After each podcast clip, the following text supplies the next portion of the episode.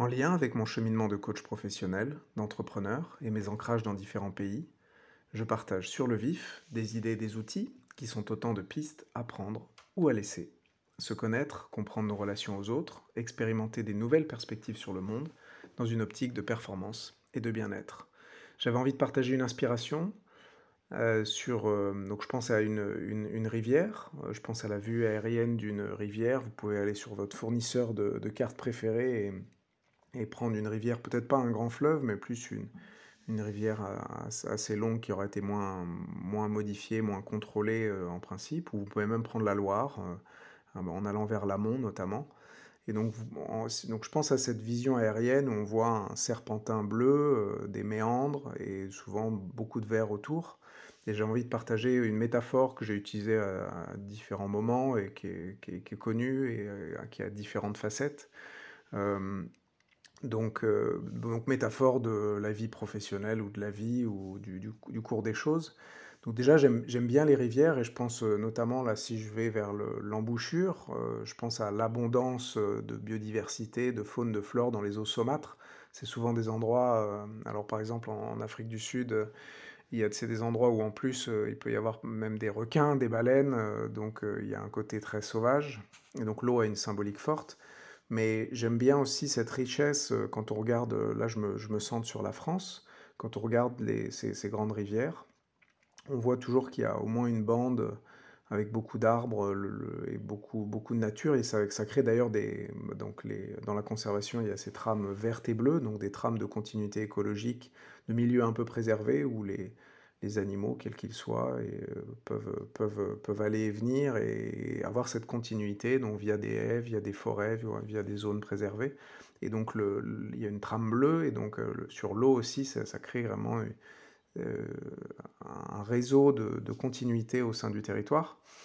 Et, et donc sur ces rivières, on peut y penser aussi dans, dans, dans sa vie, elle peut, elle peut sécher ou s'assécher même jusqu'à un filet d'eau, et donc tenir euh, tenir, euh, ne pas s'assécher complètement, et finalement la vie euh, et la continuité tient à un petit filet d'eau.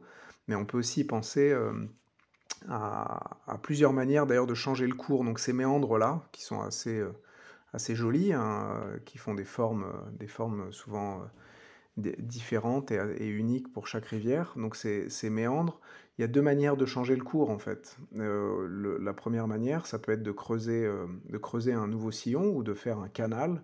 Et donc, euh, on peut creuser petit à petit et, créer une, une, voie parallèle ou, ou, créer, changer même complètement le cours. Donc ça, ça, ça, peut bien marcher, mais ça demande beaucoup, beaucoup de travail. Et il y, a, il y a aussi une autre manière où le cours se change plus naturellement. Dans des rivières plus sauvages, parfois, donc avec une inondation, les, berges peuvent, donc ça peut déborder et de fait, euh, les berges explosent ou se, se, dissolvent. Et après, quand l'eau le, quand le, redescend, parfois il y a des nouveaux cours qui se créent, et un nouveau cours peut se former. Euh, on peut aussi imaginer pour, euh, pour ce, ce changement de, de cours des aides extérieures. je pense que des, castors, alors il y en a, en France, c'est plus, plus rare, mais en tout cas, des castors peuvent par exemple construire des barrages et détourner les rivières et changer les choses. Et donc, il peut y avoir plein de manières finalement de, changer, euh, de changer ce cours de, la rivière.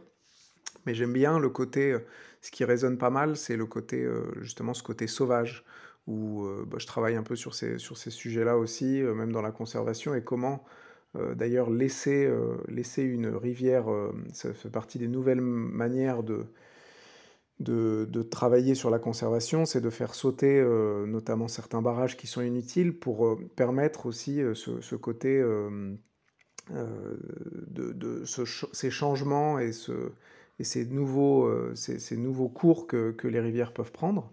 Et, j'aime bien aussi cette idée qu'une rivière bah, peut d'un seul coup changer juste en brouillant les pistes, en, en effaçant un peu les berges, d'un seul coup quelque chose peut se reconstruire.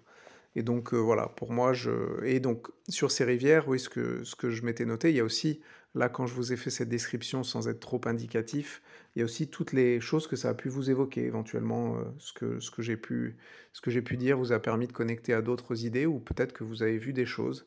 Et je pense que c'est le moment de prendre un petit temps, heu, si quelque chose vous est venu ou une idée vous a un peu parlé, de noter cette inspiration et pourquoi pas de vous laisser rêver et de voir ce que ça peut dire, heu, sur vos projets, votre, votre vie et ce que vous souhaitez faire.